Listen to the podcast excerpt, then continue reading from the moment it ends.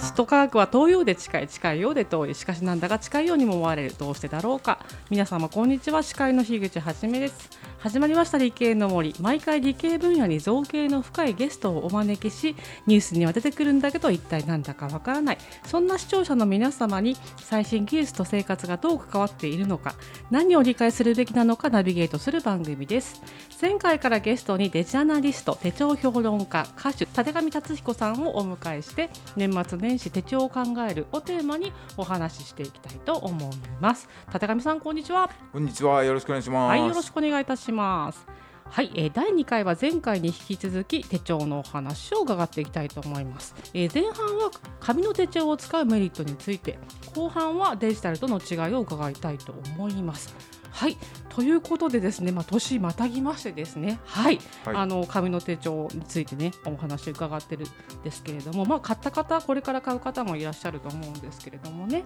あの前回はあのすぐに記入できるとか自由度が高いとかですね。そんなにスマホとか PC とかね詳しくないことでもすぐ伝える使えるっていう紙の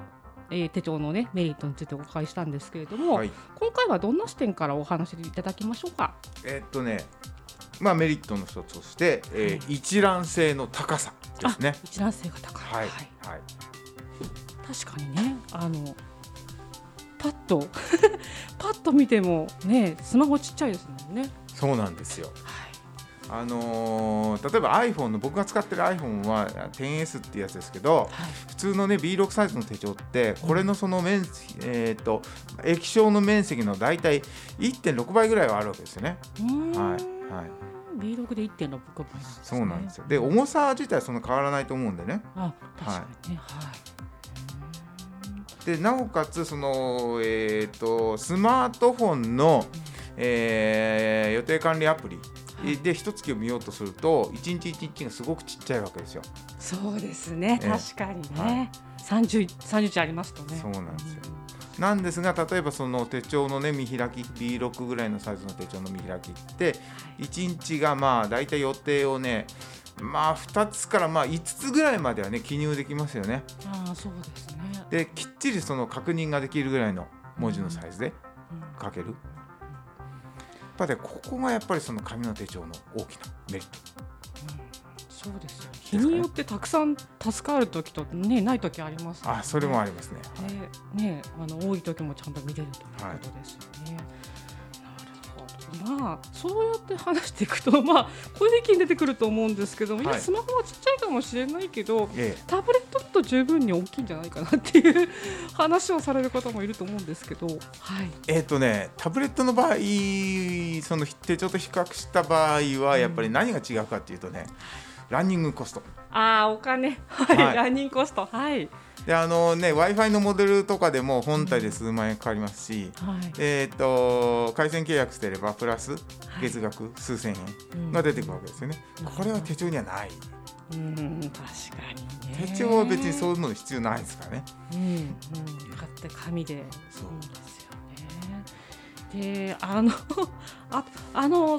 それで言うと、まあ、紙とかの方が確かにその一段このパッと開いた時に、はい、あのなんですかねこの1か月後の未来がちゃんと分かっててそのそれに対する一日一日がくっきり見えるとかそういう感じはしますね確かに、ね、そうですよね。はい。であと他にですね紙特有の便利さっていうのはありますかね？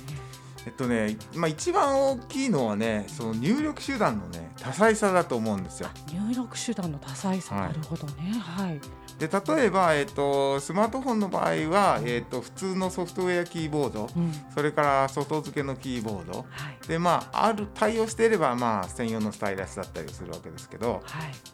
タブレットも多分その辺ですよね。そうですね、はい、で手帳の場合でじゃあ何かって言ったら、えー、っとまずペンがいろいろあります。えー、万年筆ボールペンシャーペン、えー、消せるボールペン、えー、鉛筆だったり場合によってはなんか筆ペンとかクレヨンとかね使おうと思えば使えるわけですよね。でこれに加えて、えー、スタンプだとかシールだとかでなんか日付を目立たせたりとかね、デコったりとかね、いうことができるわけですよね。でさらに付箋とかね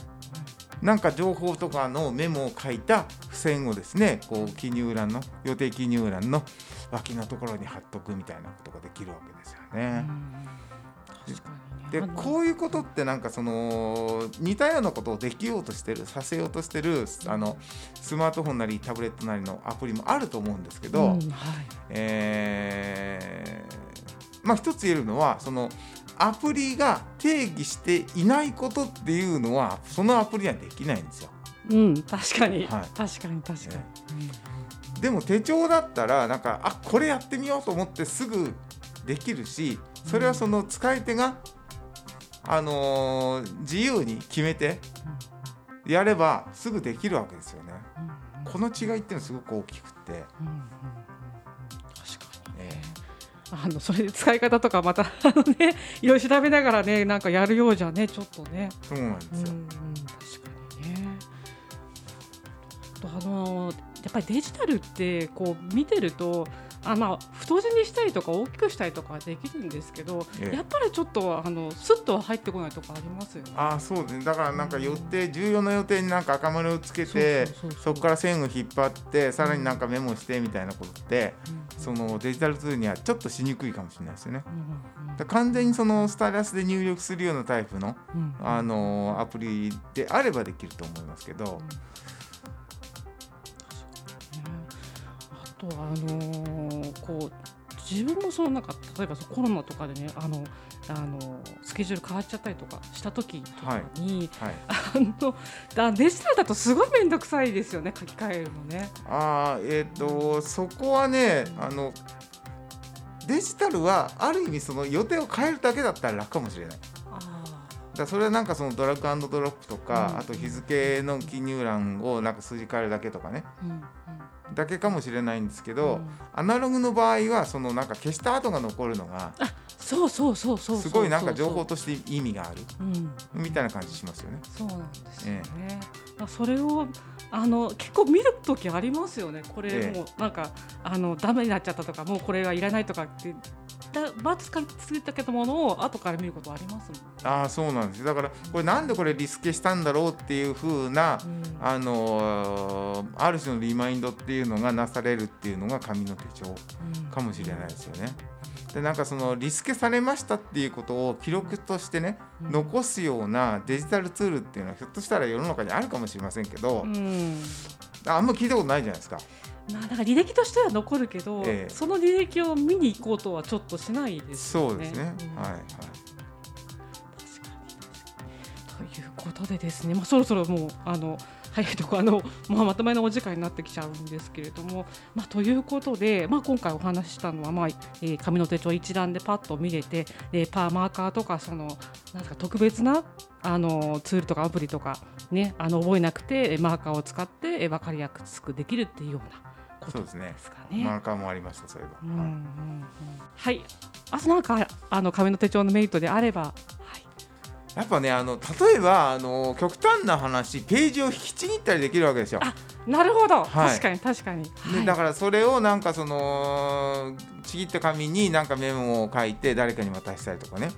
そうするとなんかその相手にはその物理的なものが残るしあの自分の側にはそのページが切られた手帳が残るみたいなね。うんでその痕跡時点が一つのあの情報ですよね。うんで例えばその iPhone 同士であればエアドロップでうん情報をパッと渡す。うんみたいなこともできなくはないわけですけれどもはい。それってなんか痕跡はパッと見分かんないじゃないですかなんか。なんかエアドロップをね受信した側の iPhone がなんか右肩がねこう出っ張ってたとかないじゃないですか今んとこ。そうですよね。今んとこ。はいはいはいはい。だからねそこはねすごく大きい。物理的なものの意味って一体何みたいなことを考えた場合にはうん。うんやっぱね紙紙の手帳がねうんやっぱね意味があるんですねその思い出もなんかリバイバルしてくるみたいな。そんな感じですかねなんかねなるほど。ということでですね、はい。あと何かあれば。まあとりあえずそんな感じですかねあとはまあ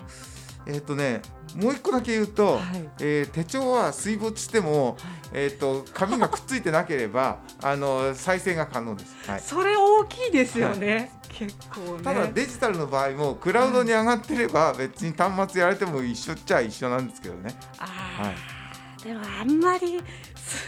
クラウド上げてればよかったっていう後悔の話は聞いても上げててよかったって話はあんまり聞いたことないですよね。あでもねまあだからそこは逆にデジタルのメリットかもしれない。あ、はい、ちゃんと使えていればそうだからやっぱクラウドに上がってれば別に端末捨てようが燃やそうがなくそうが、まあ、なくさはちょっとまずいですけど あの問題ないわけですね新しい、ね、iPhone なんかなくしちゃったら新しい iPhone を買ってきてログインすればこう、ね、情報が復元されるわけですよね、はいはい、だからそこはいいと言えばいいし逆にそのなんかなくしちゃったらそれでアウトになっちゃうのが手帳ではある。ああそうか。そう。紙の手帳ね。そう。一応僕はあの手帳評論家って肩書きですけど、はい、別になんかうんとうんとその手帳をそんな半眼引きしてるわけじゃなくて デメリットもあるんだっていうね、うん、言わないとね不公平ですからね。はいことでですね、あのはいあのありがとうございます。また3回もメモえー、紙のね、えー、手帳のメリット、まああのデジタルの話もね、はい、混ぜてしていただきたいと思います。はい、はい、えー、CM の後は顧問高山由香さんをお迎えしてのトークになります。はい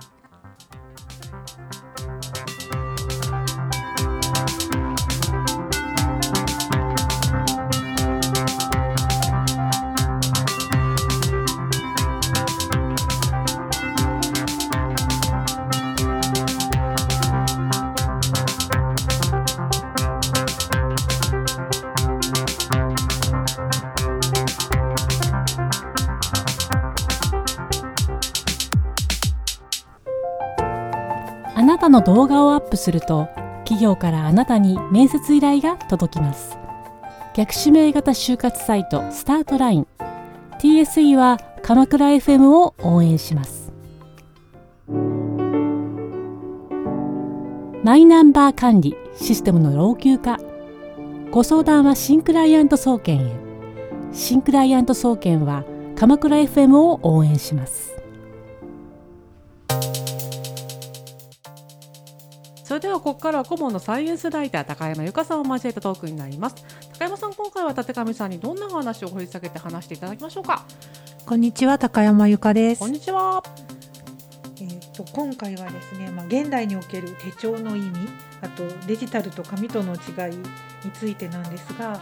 えー、特にこうメンタルっていうのかな、精神的な部分とか、はい、その無意識の部分に関わってくるところについて、ええ、あのお話伺いたいなと思います、はい、よろしくお願いします、はい、紙の手帳と、はい、えー、例えばパソコンなりタブレットなりスマートフォンなりと、何が違うかっていうもう一つのポイントっていうのがあってそれは何かっていうとですね、はい、えー、透過光と反射光っていう話ですね、はい、透過光と反射光。はいそうです。でこれあのマーシャル・マクルーハンという人がいてですね、はい、あのまあメディアマッサージであるというふうに言った人なんですけれども、うん、この人がそのかつてそのメディアの法則という本の中でですね、えー、この透過光と反射光えー、何か光の反射で物が見えてる場合と、えー、光の透過あで物が見えてる場合に関して、うん、えー、それぞれのそのものを見た人のえー、脳の状態がどうなってるかっていう実験をしたんですね。はい、でこれその反射光の場合はですね、えー、中実客観的で中立的でまあ論理的であったと。でこれに対してその透過光の場合は、えーまあ、感情的であったと。でこれどういうことかっていうとその、えー、デジタルとアナログ、えーまあそのまあ、タブレットスマートフォンパソコンっていうのはどっちかというと透過光なんですね。透過光。はい。はい、で、えー、っと紙の場合は反射光なわけですよ。あ、光が紙に当たってそれで見えるっていうことですね。それで見えるっていうことです。はい、はいでつまりその光が紙に当たってそれで見えてるのがその紙の手帳の情報ではい、でそれ自体がその光を発しているっていうのが、はい、えー、まあ、タブレットとかスマートフォンとか液晶の場合。液晶,、はい、液晶の場合なんですね。はい。つまり同じ情報が載っていてもですね、うん、えー、その時の脳の状態というのが、えー、紙と液晶では違うというねそういうことがあるんですよね。ちょっと気持ち悪いっていうかね、うん、意識しちゃうと気持ち悪い怖い感じがします、だからね考えなければそんなこと分かんないし、はい、そのえーと、と別に例えば紙の本じゃなくてねその Kindle とかでいいじゃんみたいな話もなくはないんですけど、うん。実はそういう違いがある。はい、この違いってええ。あの立上さんは実際に体感されたりとかしたことはありますか？あのね最近その国内でもはい、えー、と電子ペーパーっていうねこの、えー、と反射光で見る、はい、えーそれ自体が発光しないディスプレイを持った端末っていうのが出てきてるんですよ。はい、でえーとまあ、最近で言うと、まあ、海外でも例がありますけど最近で言うと国内では、えー富士通のクアデルの、クアデルの、はい。はい、それからキングジムのフリーノっていうそれぞれ端末があるんですけどはい、この2つがですねそれぞれその電子ペーパーをですねディスプレイに使っていてはい、ここにその例えば原稿をですね、えー出力して、えーチェックするみたいなことをした時にですねはい、まずその疲れ方が違うあ、疲労感が、疲労感がやっぱ目の使い方がやっぱりその発発光してるものをずっと見てるのと,、はい、えー、と発光はしていないものの場合っていうのはやっぱ違うんだなっていうのがありましたよね。あとはねやっぱねその割とじっと見ていられる。ああ、はい、比較的に紙に近い感じは得られましたね。で特にクアデルノの場合は、はい、えーそこにその専用のスタイラスでその記入とかができるんでね。結構紙っぽい感じで使えたっていうのはあります。はい。なるほど、あ、はい。入力にその紙っぽい感じってえいうところで、え確かにこうペンを走らせて書くような、何でも自由に書けるっていう入力方法もえ魅力的なんですが、え。やっぱりあのこう高速大量長時間入力しようって思うとええ。キーボードからの入力の方がこう有有利っていうか有効かなと思うんですが立上さんはどんな風に使い分けとかをされていますか？あえっ、と僕はだから原稿とか本とか書く場合は絶対まあそれキーボードなわけですよ。パソコンでのそのキーボードから、はい、えっ、と日本語入力プログラム、えー IME を使って入力をするというのをもうずっとやってますよね。はいそれだから MS-DOS のパソコンの時代から、まあ、その時代 FEP って言いましたけど、はいえー今のその、えーまあ、ジャストシステムの ATOC をずっと使ってますよね。はいはい、やっぱりねそのなんだろうなその紙の紙じゃないなそのペンで文字を書くスピードでは得られないようなはい。スピードっていうのがキーボードでは可能になりましたよね。ああそうですね、でこれ特にその日本語入力プログラムはそのはい。思考の流れを中断させるみたいな議論は昔はあったんですけれどもはい、でそれはそのパソコンのスペックの向上とかうん。ソフトウェア自体の改良とかによってほぼほぼそういうことはなくなったと思います。うんなるほどであとはさらに言えばその僕がそのずっと入ローマ字入力をしているのではいそのことに対して違和感を持たなくなったっていうことがあると思います。確かにこう入力何文字か入れていくと、ええ。こう変換したいのはこれですかみたいな候補がバーッと出てきて、い。意外と使えたりしますよね。あそうですね。だからあの最近の IME の場合は、えーはい。まあ、あのスマートフォンの、えー入力プログラムもそうですけど先回りして候補を出してきたりしますよね。はい、だからそこでその執行がショートカットされてその、えー高速な入力がより可能になっているという言い方はできるかとは思うんですけども、はい、はい、ただ同時にそれがその自分の思考の癖の方に癖の方に、えー実はその自ら自らにバイアスをかけているという言い方ができなくもない。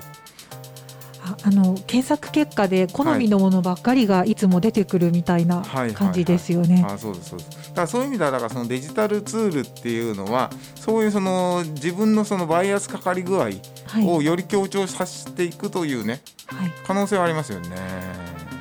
確かに意識してなかったんですけど、うんいつも同じ言葉を使ってるっていうのはなんかサクサク出てくるのはいつも使っちゃう感じですね。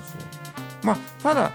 あの同時にそこにそのなんか思想ラスみたいなものがはい、あのウェブ上でもあったりはするわけじゃないですか。あはい、だから意識してる表現の人っていうのは、まあ、そういうものを参照したりはするんでしょうね。はい、あとはその、まあ、自分のボキャブラリーとしてそういうものをその常々意識して引っ張り出してくるような訓練がなされているかどうか。最後は自分に返ってくるわけですね。ああそうですね結局ね。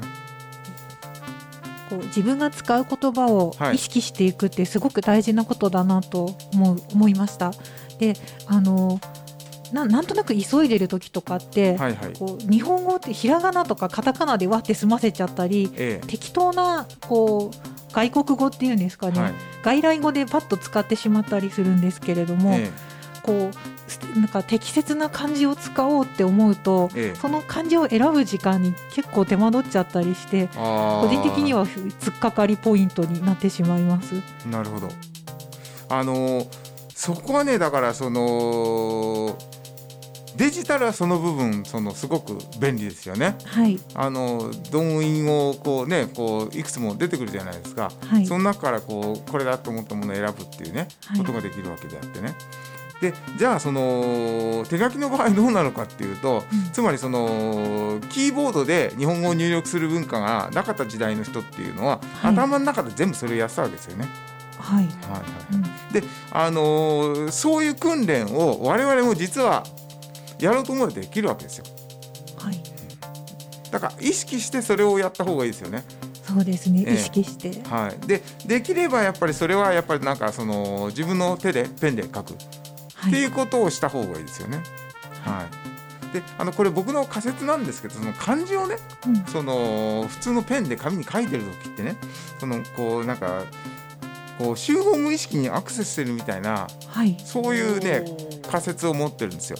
で結局その漢字の字っていうのは昔からずっと使われてきていてはい、でそれをその現代に2020年に2021年に生きている我々がもう一回なぞってるということなのであって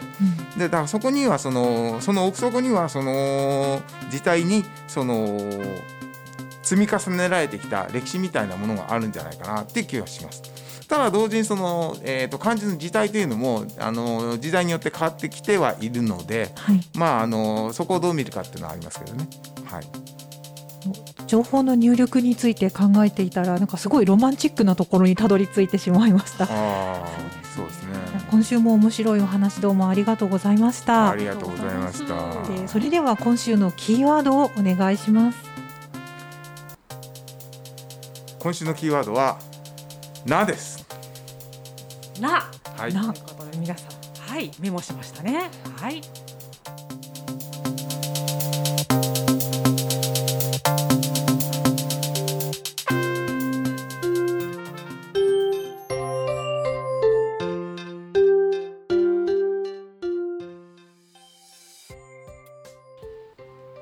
はい、ということであの紙の手帳を一覧で見れるというお話とですね、えーデジタルと紙であのメンタル、ね、そしてあの、